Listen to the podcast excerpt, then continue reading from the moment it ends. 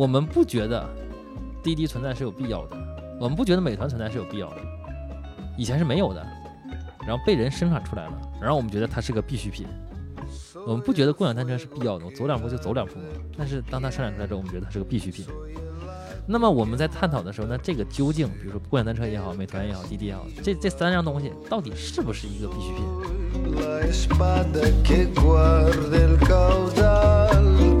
没有，你谈到了一个哲学上面的一个母题，本质意义。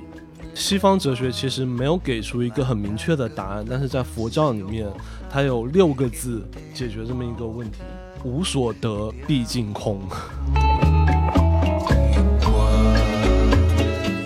我理解就是，其实我们国家是我们从小受的教育各方面，我们习惯了一种声音的一个存在。当我们要去，当我们去考虑这个社会的复杂性的时候，我们不太会去把各种声音纳进去。对对，所以我们从来不太会去用那种方式去想问题。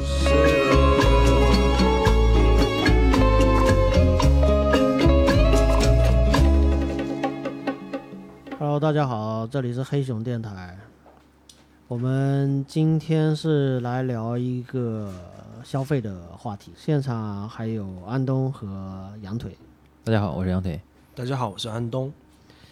然后这个话题本身是由这个刚才我们前面聊的一个内容引衍生出来的啊。安东觉得没有聊够，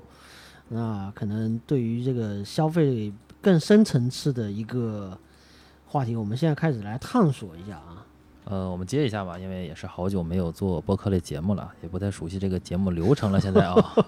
还捋一下流程。因为因为上一个刚才聊的感觉，大家觉得就是看看购物车什么之类的，购物清单之类的，就比较水啊，话题比较水。对，又又不是要要要要去世了，搞个遗愿清单啥的，看那玩意儿真是的。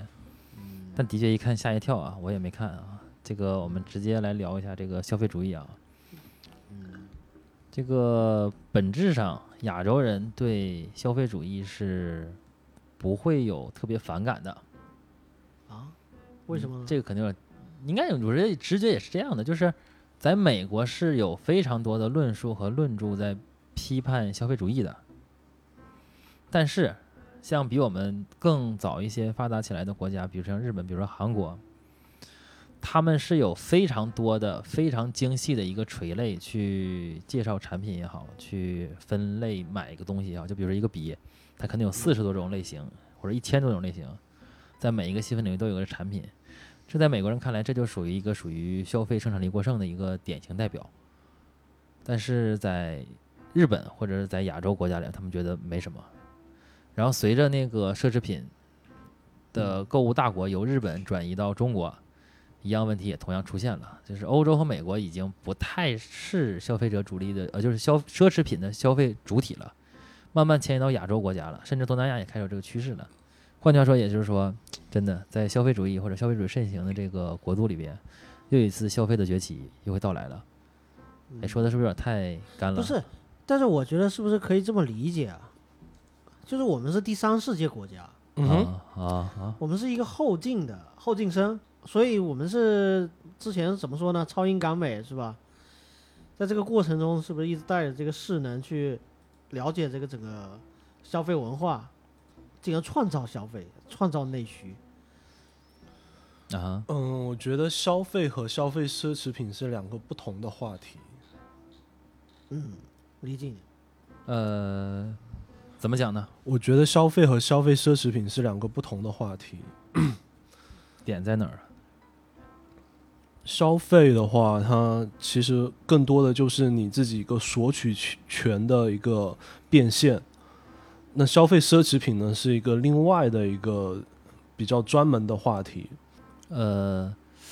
索取权，我我是这么理解的啊，就是就是可以买卖的这种奢侈品啊，它属于介于艺术品和非艺术品的一个。一个一个一个界定吧，就是我们可以交易的一个产品，它想做到最顶级，做到最顶级，那只有奢侈品。比如说像包做到最顶级，可以买到的啊，我们不说买不到的，可以买到的，那就是奢侈品。你没有再超过它的产品了，就是不论工艺也好，品牌形象也各方面也好，就是把整个的消费品包，就人类能把消费品包装到极致，就是奢侈品。嗯不管是质量还是其他，那是另另另一回事。但是它的确是一种商业包装的最极致的产品了，没有超过它的了。再超过它的，好像还没没有吧？我觉得它是顶嗯顶级了，对吧？就意思是它最最高级。嗯，对，比如说我们买包，就是比如说我们背的包，它可能就是一个包是一百分的话，我们嗯背的包可能能做到七十分、八十分，嗯哼，都，然后那就一两百块钱或者几十块钱。但是如果有个包胆敢做到百分之九十，就九十八分或者九十九分，那它绝对是一个奢侈品的包了，就是做的最顶级的这个顶级产品。嗯，如果要聊奢侈品这个话题的话，我们其实可以看一下，就是不同阶级来说，奢侈品是不一样的。阶级属性属于对不同阶级的人来说，他们的奢侈奢侈品的定义是不一样的。比如来说，就是对于中产阶级的奢侈品，那对于真正的富人来说，可能就是他们的日常消费品。呃，对啊，这这这个没毛病，就是他们只是的。说不一样的人，他们消选择不一样的消费产产品嘛，这这也是奢侈品，也是一种消费产品嘛，本质来说。对对对，但是我们今天我我倒是觉得这个聊消费的时候，我们没有什么就是说喜好了，或者是各方面，单纯从消费和消费主义来说的话，就是像切题的这种双十一也好，或者这种大消费背景下的话，就是中国没有人去反对这个东西，这个是实际上是挺挺值得探讨的一个问题，就是它不是在一个主流话语的环境下被反对的东西，因为现在的大环境它是鼓励消费的。我觉得是这样，就是按嗯西方的这个讨论问题的方式哈，就是嗯首先得先定义什么是消费主义，就是比如说我们今天三个人聊这个东西啊，还得先定义一下，我们聊的这个东西是不是同一个东西？也对，没毛病。啊那消费主义到底是什么？就我我不是太明确，所以我提出这个这个想法，就是对呀、这它是不是一个过过度消费，还是说它是一个基础消费，还是一个正常消费？就什么是消费主义到底？就他我觉得就加个 ISM 就叫消费主义了。我认为消费主义它没毛病啊指的是在现在的这种经济环境下，消费成了一种呃被经济框架鼓励的这么一种行为。呃，我们我就是回来啊，就说一下维维基的啊，我刚才随便查了一下啊，它这个呃，我我我我念一下吧，就是消费主义啊，消费主义说的是相信持续及增加消费活动有助于经济的意识形态，有助于经济的一种意识形态。结束句号。后边解释说，创造出在生活态度上对商品的可遇及需求，让资本主义可以提高工资及提高消费。消费主义为发达国家的经济为是经就这么说吧，消费主义是发达国家的经济引擎，使现代人有购买与获得商品的社会及经济上的信念及集体情绪。呃，就这样说吧，就比如说这个东西它，我们不提主义吧，因为一上升到主义，好像就有一些情绪在里边了。但实际上本质，我觉得这是一个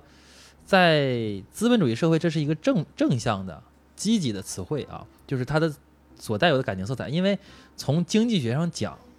如果谁都不消费的话，这个这个是这这这就歇歇菜了，资本主义就整个就歇菜了，就是它是个循环嘛。嗯你源头源头没有这个源头的话，那那就歇逼了。那么我我我，但是我像我们最开始说的时候，就是说在在在其实消费是这样，就是嗯我从最朴素的一个观念来讲，消费就是让钱动起来，钱如果不动起来，对啊对啊对啊，那只都在里边儿没没法玩 的。对对对，它它就是促进这个东西。就很多人会觉得，在消费一个东西，你在买，然后卖你东西的那个卖家呢，他同时他也消费别人的东西，就是它整个是一个链条嘛。嗯一个链条，它的滚动起来必须一直走，一直走。这我我是非常朴素的一个一个一个观点了。对，呃就那它是从呃，反正人类生产到一定程度的时候啊，生产资料过剩了之后，开始出现了一个一个东西、啊。我觉得就是我刚刚说的索取权的变现。呃，这个好像不好接。没有，你说到这个东西有点像那个，最近在看那个《人类简史》嘛，就是说之前嗯是用那个贝壳，用什么东西都能换东西，是以物易物啊是换东西，然后说决定要有一个中心化的一个东西来制定一个货币的政策，嗯一般是由中央集权或者是有一个大一统的一个一个财政，然后来推出一个大家公公认的一个呃货币体系。嗯哼，那这个货币体系就更方便消费主义。我这某种意义上就是说，你不需要说，像我们刚才说的，这个买家他可能是个卖米的，然后他要去买烟，然后他自己把他的这个米拿了两百斤过去换那个烟，那是非常夸张的嘛。嗯但是你如果有中间的一个介质，中间的一个载体，是呃，一个货币，它就可以加速这个双方之间的一个交换。我觉得方便，对对对，也没有对它一加速。开始是一是这么一个过程嘛。对，这这就是索取权的变现嘛。就索取权嘛，就我要嗯从你那个地方要拿那个在你手上的那个东西嘛，是，啊、那那就是说回来就是说我们现在已经确定要讨论的就是说，相信持续及增加消费是有助于经济的，嗯，这这个行为应该是这这是没有毛病的，没有问题的，对吧？这是被公认的、被肯？定了的。刚才说的应该是这个意思，某种意义上是是没 没毛病吧？这句话没毛病。是的，然后呢，但是嗯他就说后面加了一个，是一种就是我们坚信的这个本质，坚信这个东西，嗯。就是我们我刚才说那东西是我们都坚信的，嗯，那么这个就被定义为消费主义，就是我们刚才先消坚信那那句话，我刚才说嗯那个有助于经济活动或者消费有助于经济活动这句话，就被定义为我们所那么一想的概念，就定义为这就是消费主义的一种意识形态，这个意识形态就是消费主义。呃，我觉得最主要的是，它现在已经体现在经济框架上，你消费是被鼓励的，你储蓄是被惩罚的，因为你储蓄你的那个货币是一直在通货膨胀被侵蚀的，所以就变成一个就是不知不觉你就也更倾向于消费的这么一个经济环境当中。对大家倾向于说把钱给用掉，不管是大宗的采购品，包括像房产啊或者不动产啊这种，那大宗的采购那也是一种消费嘛。是的，你把钱放在那个地方，还是把钱放在银行啊、这个很明显，大家作为一个什么老百姓，你自己算一下那个呃投资回报率啊，就是就就很明显得出这个结论了。是的，那这个这个杠杆或者说这个东西，它是由人为去调节的嘛？某种意义上啊，是的，是的，嗯嗯，它是被经济设计出来的。对对对，设计出来。那这个本质上它有所谓的善和恶嘛？它就是一个好或坏嘛？那我们要讨讨论谈论这个消费主义到底好还是不好吗？呃，不，这不是讨论，我们不肯定不讨论说，就是说，就是这种对归因对错归因，这是肯定？这肯定没有意义。但是我还是说到最开始的问题，就是说，既然提到了消费，并且要把它上升到一定意识形态的探讨的阶段的话，那就一定要去思考一下，就是就是我们今天思考的东西，就是一定要有正面的声音，然后同时还有相反的声音，嗯，这样才能达到一个所谓的中国的就叫做什么阴阳调和也好，或者是国外的所谓的就是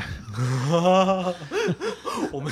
辩论这一期是一个哲学话题吗？就是嗯这就是就是首先在西方那边就会有一个正方和反方，就是左派和右派嘛。就是说，像陈彦良说的，忽左忽右嘛，就就是那那得该该有左该有右嘛，这个东西得有。就是这是忽左忽右，这是光谱啊！我就是忽左忽右，哎，我就是就是骑墙派，我我对，最后你仔细去想，这个名字起的是挺好的。但是我们就是说，所以就是今天我们觉得中国或者整个亚洲世界是对这个消费是缺失的，这个是挺是缺失的。就是对消费持负面观点的这种声音反，对反对消费主义的或者说立场是？批判也好、思考也好呃，那声音非常少。就我们找不到一个比较站出来的确反抗这些东西。比如说像曾经的，就比如说像那个那个叫啥来着，有个是不合作、非暴力的那个那个甘地啊，嗯。那哥就把英国干的没没没没招没招了，因为当时不是英国靠着那种机械化的那种棉棉类的那种就是那种针织品来进攻整个印度嘛。嗯，然后那甘地那那对抗的方式就特别针对这个针对英国，英国你你不是廉价的那个什么衣服来吗？倾销，对，倾销过来嘛，不要摧毁本本国的，摧摧摧毁属于印度的自己的棉纺织产业，要干掉嘛？那甘地搞了革命，哎操，老子不穿你衣服，宁可不穿衣服，自己纺自己织，搞了这么个运动，那把把英国干的一点电都没有了，那那真是没法资本主义了。那那挺那什么的，就就中中国就是很很很很少有听说有有这样的，就是说这样的声音出现。可能是光盘行动算是这样的声音吗？不是。不是，不是，我不是为了反光盘行动啊。不不不，你说你说，对，你我说的是我们国家曾经是有过反消费主义的，比如呢？是我们是有有那个阶段。计划经济时代。啊，，对，计划经济时代，就大家是不用考虑说你消费什么东西，轮不到你消费，其实你消费反而是限额的，被限制的，你需要有粮票或你购买这个嗯。电视的这个券，嗯你没有这些东西，你是没有购买的名额和资格的。那过了那个阶段，我们说要改革开放，然后我们要接触资本主义，让资本主义来推动我们的经济。那这就我们是一个正向在历史车轮向前走的一个过程，就不可能。这个我们就还这个过程可能还没走到说要大家去反思这个这个这个消费主义，我觉得是这样的啊。不就是实际上在西方那边这种声音一直是存在的啊，就是说有的时候有让我最震撼的就是说，你们知道衣服本来是不分男女的吗？什么？衣衣服服不分男女，本来是不分男女的，为什么要分男女？就男装和女装这个概念，它本身就是个消费主义。是为了多卖是吧？对呀，很简单嘛。就比如说，当时是这个背景，后来知道这个新闻之后，我他妈自己都崩溃了。当年呢是这样的，就二战之后嘛，嗯哼，都打趴下了，全全球打趴下了，就 但美国经济非常牛逼啊，对美国也不太行。就是当年打仗的时候，大兵巨能花钱，因为政府补贴，然后一下就把那个经济渡过去了。然后打仗一结束，大家没事全在家生孩子去了，就没有必要去那什么了。然后你生了那么多孩子，你大老大穿完老二穿，老二穿完老三穿，老三穿完老四穿，嗯衣服也穿不破，而且生男女都没有，就是都生就生男女都随机的嘛，那衣服也没必要，就是换那么多，当时没有男女这个概念，后来是某一个缺德的那个服装厂老板心思的，那请了某些咨询公司的人，他说你可以用这个方式试一试，然后就开始铺天盖地打那个女装广告和男装广告，就此。这种细分的，就是所谓以此为界，就是以此为一个，我觉得像是一个点也好，或是一个阶段也好，就开始了。你刚才这个讨论的这个是咱们是二战之后吗？对，二战之后，二战之后才出来的男女男女。但我感觉是有点像是呃野史或者是那种呃，对，因为你这个例子非常不明确，不是又有一点过于明确，是不是让我产生了一些怀疑？怀疑是吧？对对对。可以查一下，可以查一下。我觉得这你说之前就不分男女嘛？我觉得也是分的，而且对，从古代就分男女的。而且分的非常清晰，我觉得是。其实用护肤品的这么一个，但是是这样子，，就是说你可以可以讲，就是说二战是它是激发了一个女性的一个购买和消费的一个一个欲望和她们的一个冲动。我觉得二战前，包括很多的女性，包括亚洲，包括很多地方，她其实女性啊，包括家庭主妇的这种身份，她其实她并没有财，她并没有财力了。就很多女性她并没有自己去购买这个这个东西的这个这个能力了。嗯，那那在亚洲，在中国或者是很多地方，它是，你你还没有走出那一步。那在美国，我觉得很多人就是做家庭主妇。我最近看的那部美剧是叫《后裔弃兵》嘛，或者叫《女王的骑骑什么》，反正它是六六十年代美国六十年代的棋局对棋局那个，对对，然后当时你可以很明显看到，如果做选选择做家庭主妇的人，他人身自由几乎都没有，就是在家里面就是带孩子，然后自己想去买点东西，你都得问老公要钱，老公在外面赚钱嘛，因为你没有任何的收入来源嘛，嗯，所以你要去买一件衣服，你也需要看老公的眼色嘛。那当时二战是有一个改变，是因为当兵的都出去，就男生都出去当兵了，很多的劳动力是造成了很多女性填充到美国的劳动力市场，让很多的女性去工作了，然后有了收入，有了收收入就有了这一部分另外一半边的收入经济和消费。自主权。对他们的消费就产生他们的自主权，由由购买产生了他们就是自己存在嘛，就定义自己存在的一个价值，就是说我用购买来显示我自己的存在性，是，嗯，对，就有钱了，然后要花一花，简单说是这个意思，对吧？对，就哎，嗯其实其实中国也是这样，我觉得它只是一个发展阶段。我我有时候就觉得不要去过于批判什么什么什么事情，我就觉得就是它的一个历史的一个发展阶段，就觉得，呃，可能刚好处在目前的一个时代，大家都还没有消费到那个饱和和需要反思的一个地步，大家还是觉得还没到那个份上。嗯，很多人觉得还能还能行，我们可能我们觉得我们现在消费已经都比较疲软，或者我们身边或者我们所经历的，或者或者我们的圈层、我们的阶层，但是很多很多人可能觉得他他还有很多人嗯可以去消费的地方，嗯，他都还没有见见到这个边界在哪里。就还在突飞猛进的增长。对对对，因为你这个后进生嘛，你这你才刚刚进入到那个世界之林嘛，是就像曾经说的，我这个嗯今年的话题叫做“赚了一个亿算小钱 今年话题是这个是吧？”。对呀、就是那哪儿嘛，就是最近不是说那个，你们知道湖北仙桃吗？不知道哦，仙桃是那个雷军的老家，呃，然后最近上新闻的是说那个，因为以前我也不知道仙桃，它仙桃占了全球四分之一喷绒布的那个生产生产线，嗯哼，全球四分之一。对，全球四分之一。就当当当当时中国对中国把那个武汉作就是湖北省嘛，湖北省作为一个那个隔离的一个省份的时候，大家就有说过这事情，说整个口罩的心脏是在湖北，我我不知道是哪个市啊，最近出来那个应该是仙桃的。然后正好他们就是春节，就是春节开始加班加点干嘛，然后他们就说嘛，这这来这儿一天的工人赚的是一千，技术工种一天是一万，一个月五六百万是很正常的。工人，工人，嗯，这个有点能够，对，就呃，比拟到那个欧美资本主义最最牛逼的时候的那种时薪的，感觉了。就是当时的呃美国的蓝领，可能那个那个就不可一世的那个那个那个时候啊，嗯。这个这个反正就是这个钱嘛，赚了那么多，然后那那他所以说有有个武武汉那边说法就是说，整个武汉最近的别墅全都被仙桃人买光了，就是哇哦，库存库存啊，就就那什么，就属于扩大再生产也好，或者消费也好，或者再转移财富也好。但是你本质上觉得就哎，对我想说的就是财富，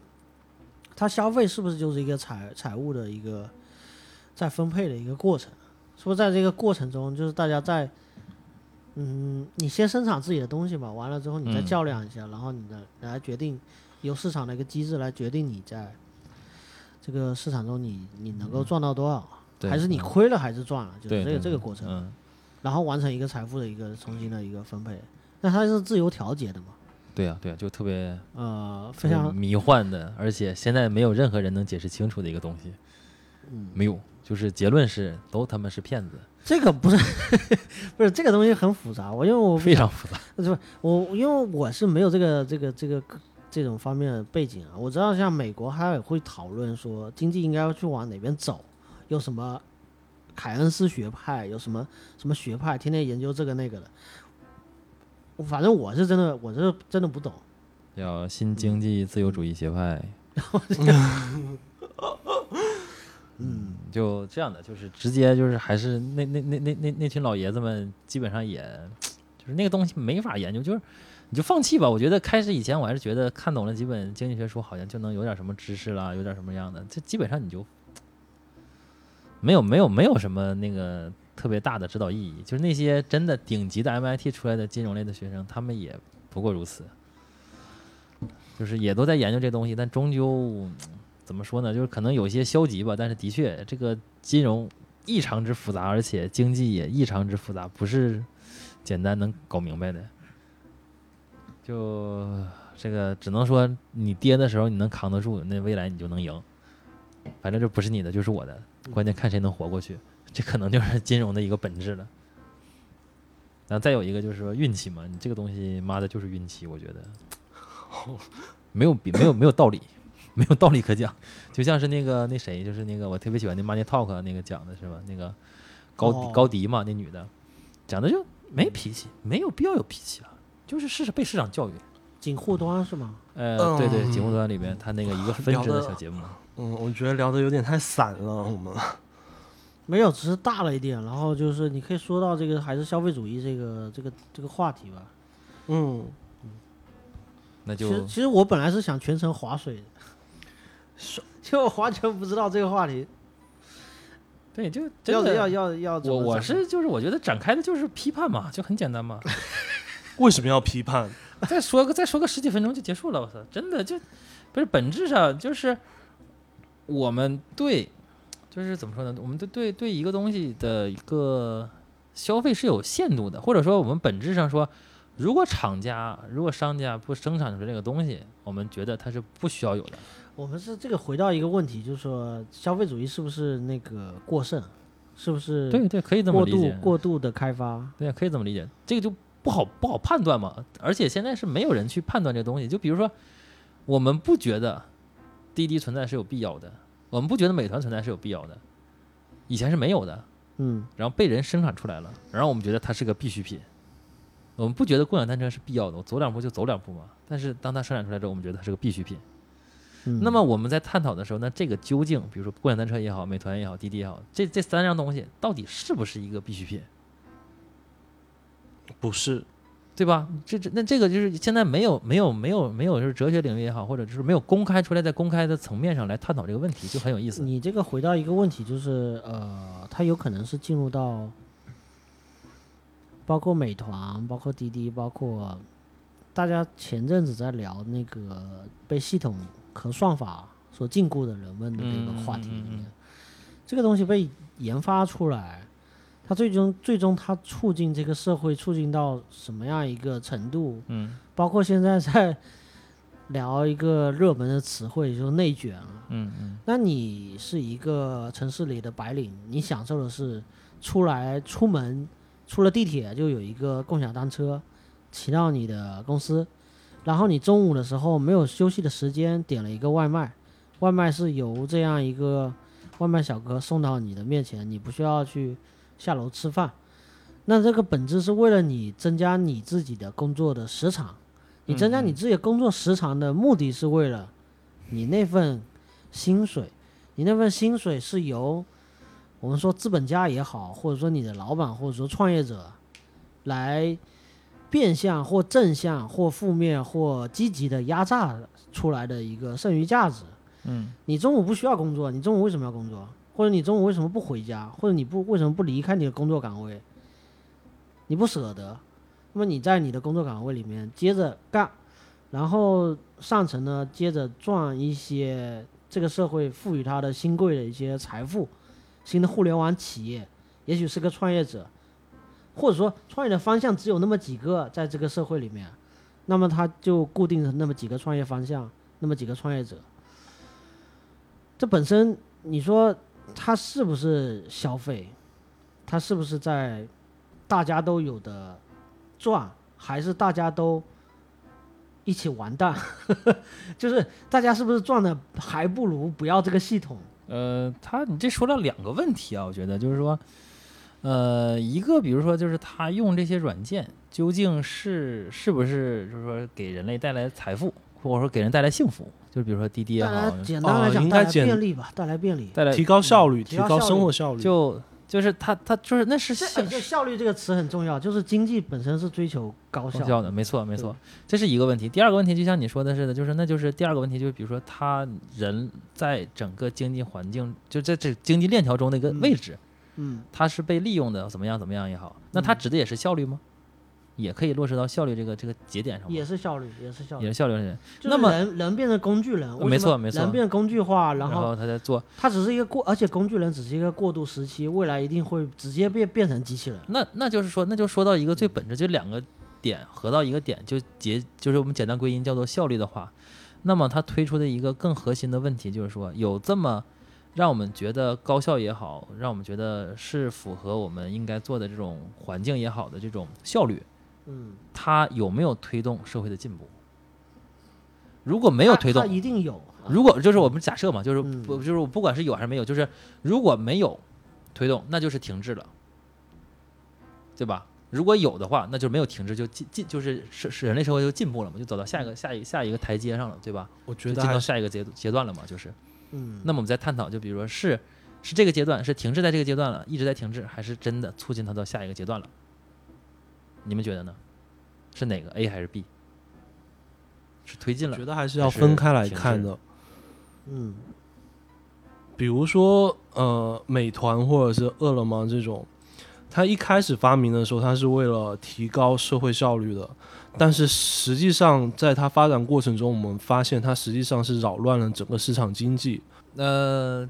这个就属于经济在洗牌什么之类的，这个这个是这这也是这也也不一定，也不一定给他扣扣这么大的这个这个帽子，反正他是他有干预了整个这个经济的这个波是动。是另一个问题，嗯就是我我想说，就是说，因为今天也听了一个内卷，我觉得最对内卷内卷化最好的一个比喻吧，是大众点评上的东西越来越难吃了，是，就是就是内卷化的一个比喻，嗯这就是所谓的，就是说他用了很多大数据去去算，用了很多人的评价去算一个饭店究竟好不好吃，然后我们相信了他，嗯去了家店，那这样大概率是符合大众口味的，但它不好吃，这就是停滞了。就是他妈的，你说程序员是不是在努力？就是像那谁似的，像像那个像那个我最喜欢的脱口秀演员张博洋说的一样，妈了个逼，谁大半夜的点点外卖？谁点了外卖？然后呢是程序员点了外卖，程序员为什么点外卖？因为有人要写写写代码，不 是写代码需求是谁？不知道是哪个傻逼晚上有吃饭这个需求，然后呢，就这是循环就循环回去了，就是就是变成了一个这起起点就是终点。就是那就我觉得好内卷比喻这个是非常形象的，就那那他妈这是停滞啊！嗯，就大众点评的本质是要吃到好吃的东西，这是它发展的初期初心，没错，让更多馆子能能找到。但是发展到现在，我操，全就是很多程序员也好，用户也好，都在努力把它变得更好，然后结果 变成现在这个样子。是这样的，我觉 得就这里边好几个问题，就首先程序员他也不是所有程序员，他不是铁板一块，就 是他不是一个一个呃呃共通的一个组织，或者说一个一个教派或者一个一个宗教组织，它是它是由不同的利益驱动和和不同的这个这个 说大门门派，就是他他他有的他的诉求不一样，有的成员他也是就是为了为了啊赚钱，不是不是是是不是为了让社会变得更好，这但这但但不是啊本质上就是说，我的意思是，内部这个大众点评内部有这么多人去努力，嗯，但是他没有变好，不一定赚钱。我们先不说他为了干什么，但他都在努力，是都在努力做这个事情，嗯，但是他没有像没有变得更好。就我是，任何一个发明，它出来都是为了节省效率，或者是节省社会的总体的成本。但是它这个蓝海一旦打开，资本进入进去里面逐利，它一定会有一些害群之马，它搅乱了整个市场。这是发展规律里面不可避免的也不是也不是，我觉得它可能它它它它有它的必然性，就是一个一个一个 app 一个平台，它发展到一个阶段，它一定会有它的必然性。就像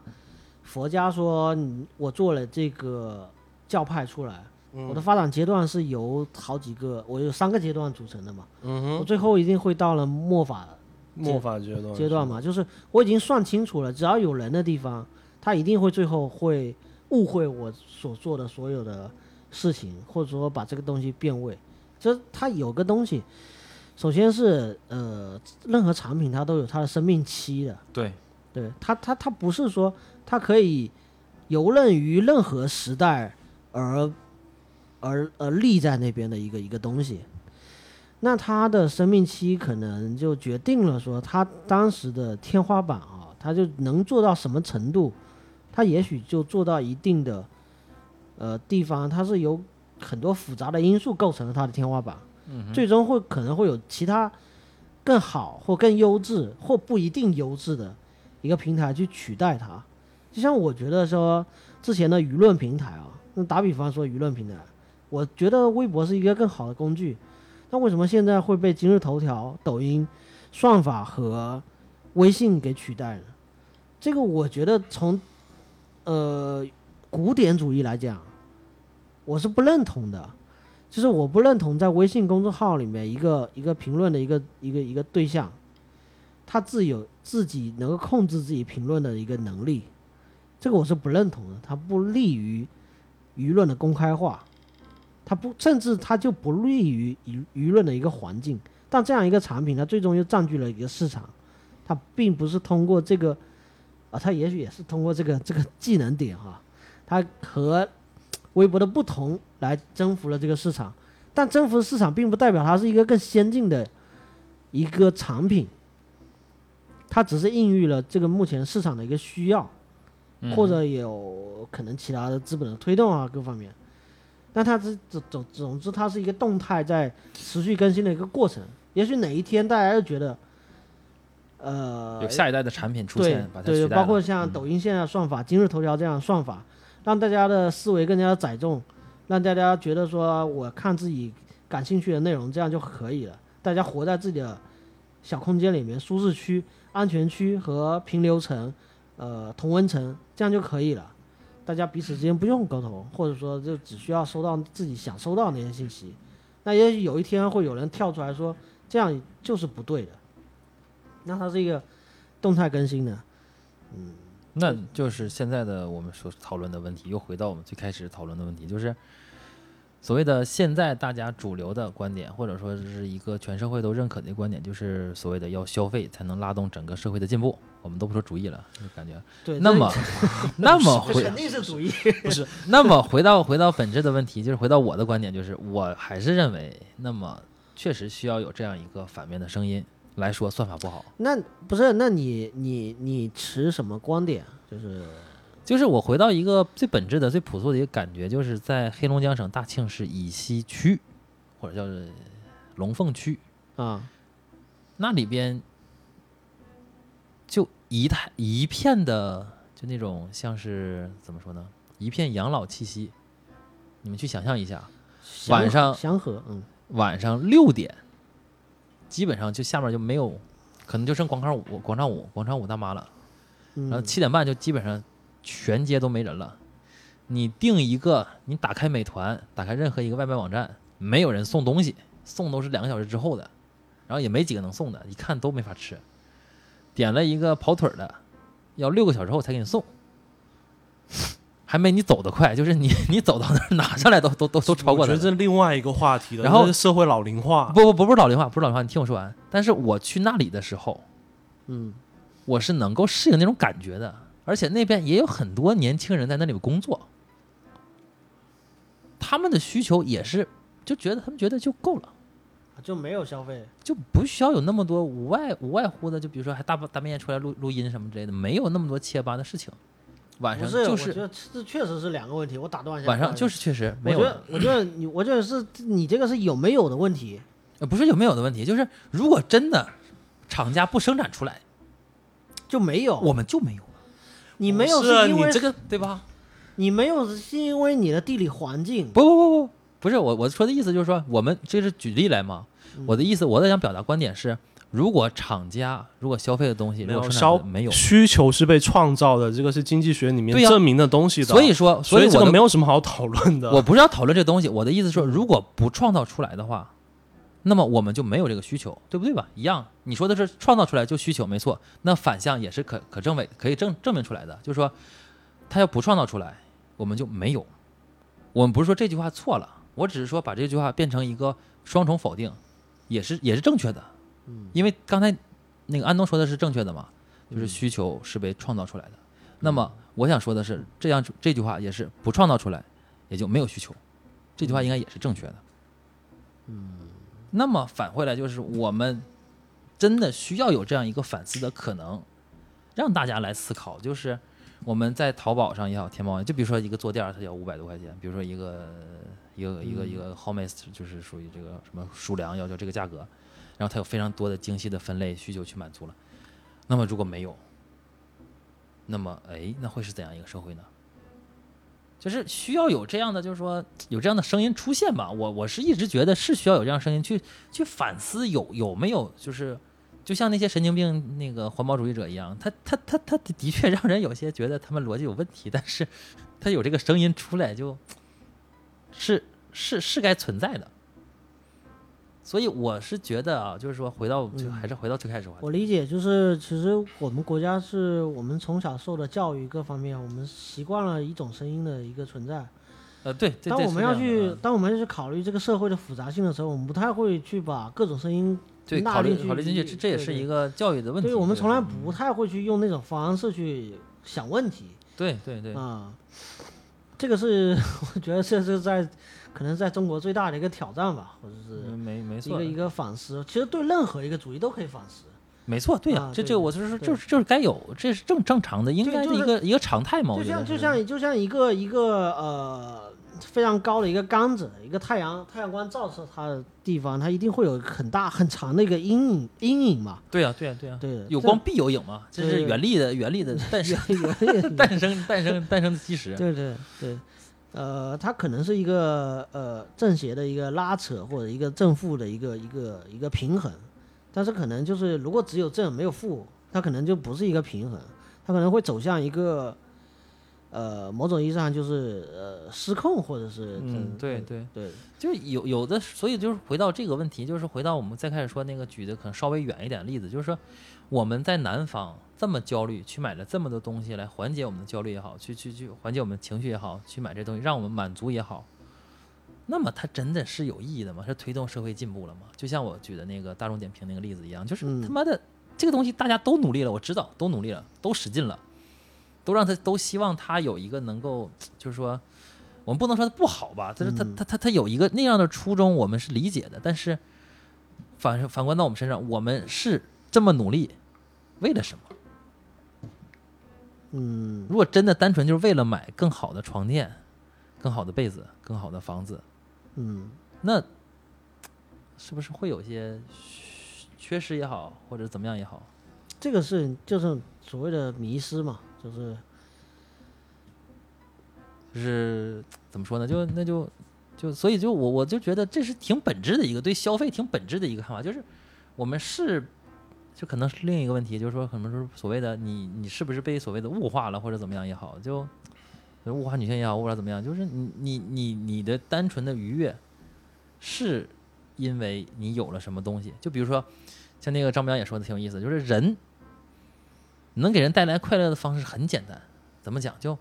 他坐了个头等舱，没坐，就是我我知道没坐过头等舱。他说头等舱有什么好的？无外乎就是比别人空间大了一点，我是能躺下来，我上飞机了能比别人早进来一点儿。那这个东西本质上是是有意义的吗？就比如说你这个这个这个这个这个这个这个东西，节约了效率，然后提高了舒适度，当然是有意义的呀。对，那这个意义在于我比别人就多了一点点空间，然后呢早下飞机了一点点，对吧？你这个的是不是有点儿有有有有谬论在里面吗？就是你你这个你这个论呢，会在于嗯说他往那个方向去拔，但是我可以找一个正面的一个例子，呃比如说钱学森，或者是谁哪个科学达人哈，你说他要去自己洗袜子吗？或者他要去干一些这个耽误他时间的一个呃事情吗？嗯，就他他可能他可能是在创造一个对人类更好的一件事情，他不应该他应该更高效的去做他的事情，他应应该去做头等舱或者应该去呃做某个事情，他不应该被这个其他事情所耽误。那好，好像我们讨讨论还是有些偏离那个什么，就是说我们就是那这个那就是本质上我简单归因一下，那就是说明呃效率就是意义呗，可以这么理解吗？就是比如说我给钱学森洗袜子了。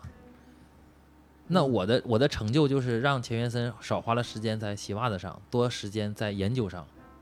那这个就是我做对社会做的意义，或者对我自己的一个，就是可能说这是对社会做的一个意义。呃，应该说效率它对整个经济来说是有一个很大的意义的。对，那那这个还是就是我们假设啊，就是我们个人如果认为是对社会有意义，所以我就实现我的意义，那么效率可能是最效率可能是优先的。我我个人认可的价值啊，假设我个人认可的价值是跟社会价值是一样的，那么我们就就按照效率最高的去执行呗，那就全人全社会人都按效率指标执行。但是如果反思一下，如果反观内内内省也好自我也好，你你你会认可这样的社会价值吗？关键是你嗯不是你认不认不认可，关键不是是所有人会这么去做。对呀，就是所以说，那就回来回到一个最本质的问题了。完全不需要担心所有人会这么去想。所以回回到一个最最朴实的问题，就是嗯我们如果个人不一定认为效率最高是一个意义的话，那么我们真实消费的意义在哪里？不是，我觉得消费和效率是两个不同的话题。对呀，所以我想问，消费的意义在哪里啊？聊的太崩了。消费我刚刚说了，就是索取权的变现。呃，不是，那你只是定义它了。我只是说，我只是消费完之后，个人的意义在哪儿？就比如说，我们追求消费完了之后，那变现了，产品变现了之后，那这就是对我意义追求是什么？就比如说你你买了一个好的东西，你变现了，然后你会得到满足，那这满足是什么？这个太崩了。当然，嗯，呃，所有人的需求他都需要有一个满足。对，那个是什么？我我一直想问，就是说消费主义，就是我我买了那个东西了，我变现了，那是什么？就是我追追问下一个问题嘛，就是我承认你说的对，你把产品变现了，或者你把某某某某一个物件变现了之后，那么下一个对你来说，你得到了什么呢？就你持精神和生理上面的需满足呀。对呀、那那就是说，那这个满足不是你从个人出发，还是说从整个社会角度出发社会角度和人类群体角度来讲这个消费？这个满足啊，是大家只要消费就满足是吗？还是不是，是消费是满足需求的一个方式，而且可能是一个主要方式。然后呢，就是是你消费完了之后，然后你的需求得到满足了。嗯对，那么我们再再比如再问一个更稍微近一点的问题，嗯，那比如说你你需求的那个东西是被商家创造出来的，是对吧？那我们假设他创造出来的是一个虚无的东西，比如说漫威的没有漫威这个东西，那我们本来也就不需要等漫威出东西，就不需要等这个电影更新，不需要等它二十几部、二十二部、二十三部、二十四部，你这个有点偏玄学，你这个也不不是算会算偏玄学吗？就是那就会出来别的东西，难道就是说嗯你就是好像说那个印度的那个种姓制度的底层，你如果让告诉他这个世界没有第二种制度，种姓之外没有其他的社会组建形式，大家安于自己的种姓，那那个你是低种姓的人是不是很幸福？你问幸福不幸福？对呀、可以啊，可以这么理解你问他他是幸福的呀，你问他幸福不幸福？对呀、他他可能是幸福的是幸福对呀、的没错，他可能是幸福的。但是代不代表说我们要我们认为他幸不幸福？我们认我们要不要替他那个悲伤也好，高兴也好，做点嗯决决断？对呀、那你问那个南方楚奴州的黑人，对，他也觉得也挺幸福。你问他当时摘棉花幸福不幸福？也挺幸福啊，可能他没有消费，对呀、他也挺幸福，因为他看不见就幸福。但是这没错呀。但你的嗯观点就是说，我不用享受更好，但我就是幸福。对呀、就是我觉得你要是想实现个人的幸福，不必要追求那么高的效率，嗯，就是因为嗯从数据上来看的话，这可能也是某一种学派，就是比如是我理解，嬉皮可能 就是因为嗯可以准确的判断，嗯不论在任何的社会任何阶层里边，就是历史历史里边吧。那么，比如说唐朝人，问唐朝人幸不幸福？人宋朝人，宋朝人幸不幸福？他们指数可能都是差不多的，就跟我们现代人的指数，就幸福指数，所谓那种平等标准都是差不多的。那时候那时候可能劳动力比我们效率低很多。我觉得这又是另外一个话题了。这幸福是个哲学问题，嗯，消费是个经济问题是吧？对，消费是个经济问题，但是它满足了我们，它但是它满足了我们的需求啊，对，满然后足满足了我们需求，那我们在讨论这个需求是否真实存在。然后呢，那真需求肯定不是一个真实存在的东西，它是被创造出来的，对，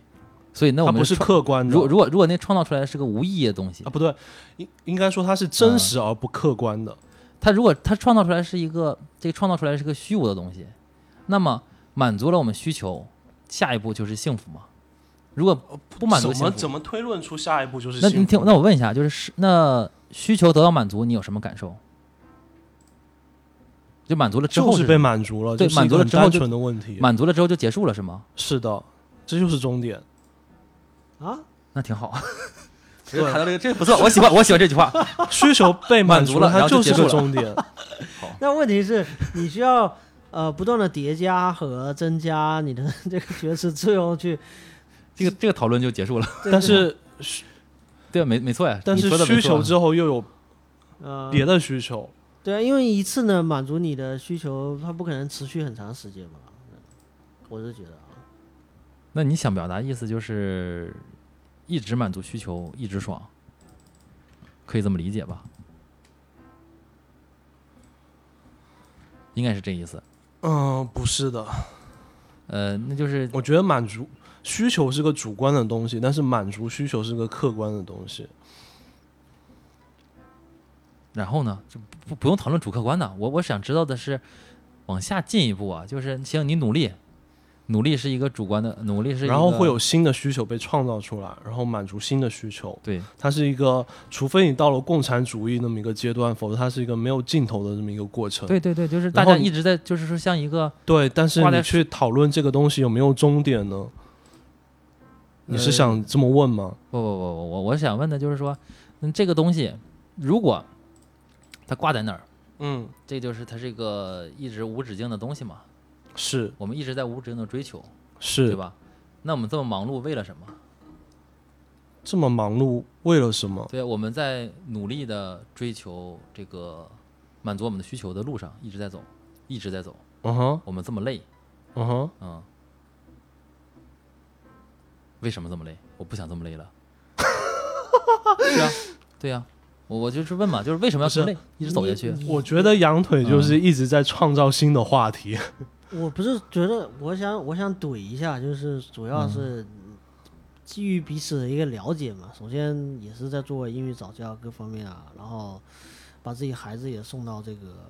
呃双语双语的一个幼儿园，本质上也是赢在一个对呀、起、跑线嘛。没错没错，嗯，那他为什么不就他为什么可对以，这个本质是没有意义的，我觉得。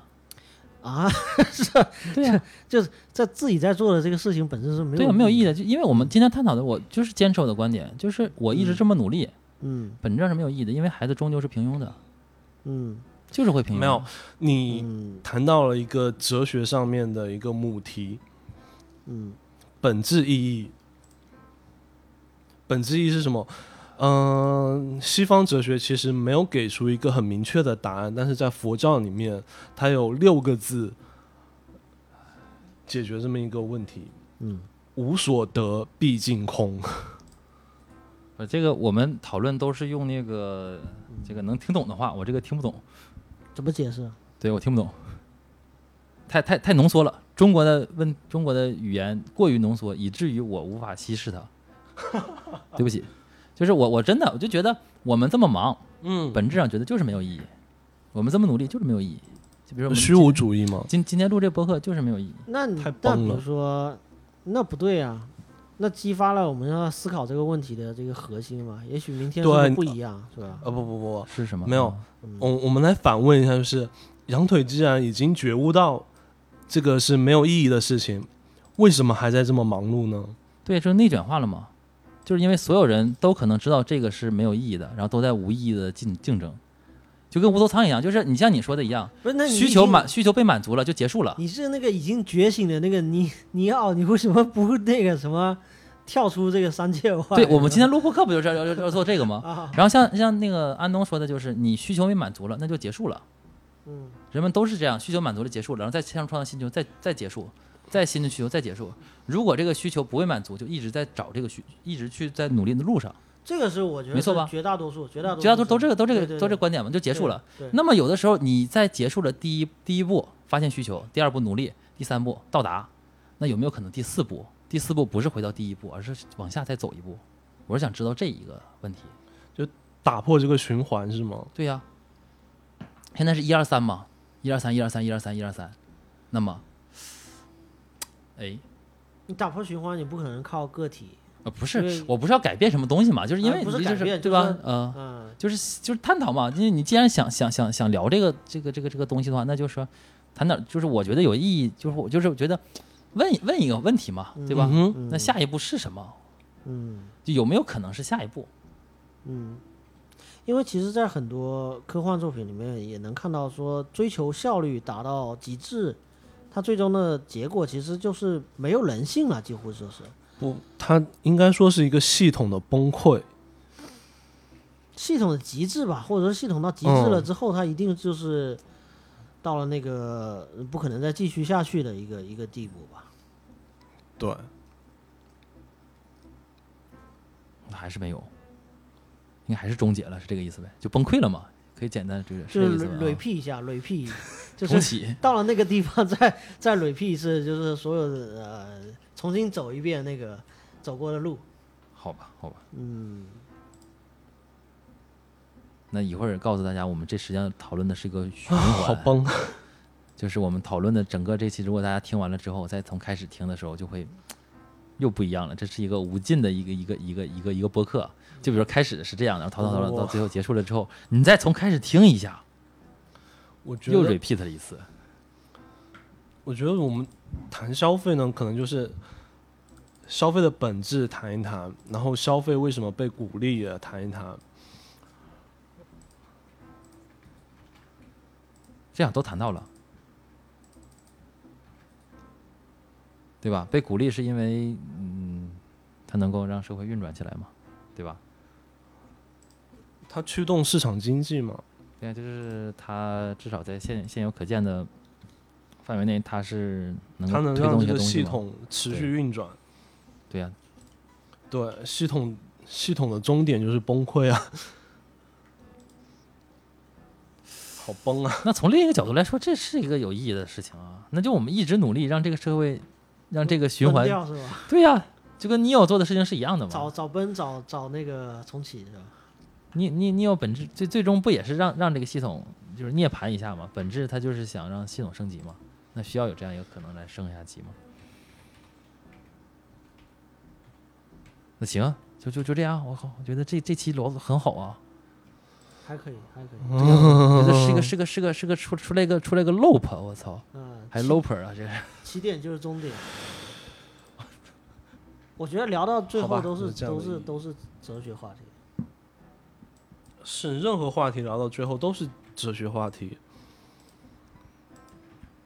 嗯，这个不错，不错，不错，不错，不错。有机会打个广告，说是那个叫什么来着？看理想里边有很多那个哲学课，那是非常不错的。啊，其实我本来也想打个广告，其实是呃有一档博客是专门聊消费主义的，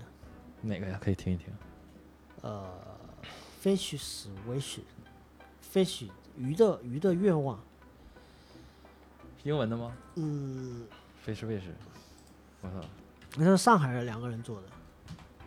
哦，可以听一听，可以听一听。他其实他提出来的那个反消费主义是在于说他的观点啊，他们俩的观点是这样，就人应该买自己适合自己和应该要用的东西，也对。嗯，而不是媒体编织出来让你觉得你必须要用的东西，比如说苹果最新的手机这一类的东西。其实反消费主义很简单，不然大家都没钱。就是践行，践行那个路径，这又是另外一个话题，知道吗？这可以聊到说提前消费和透支消费的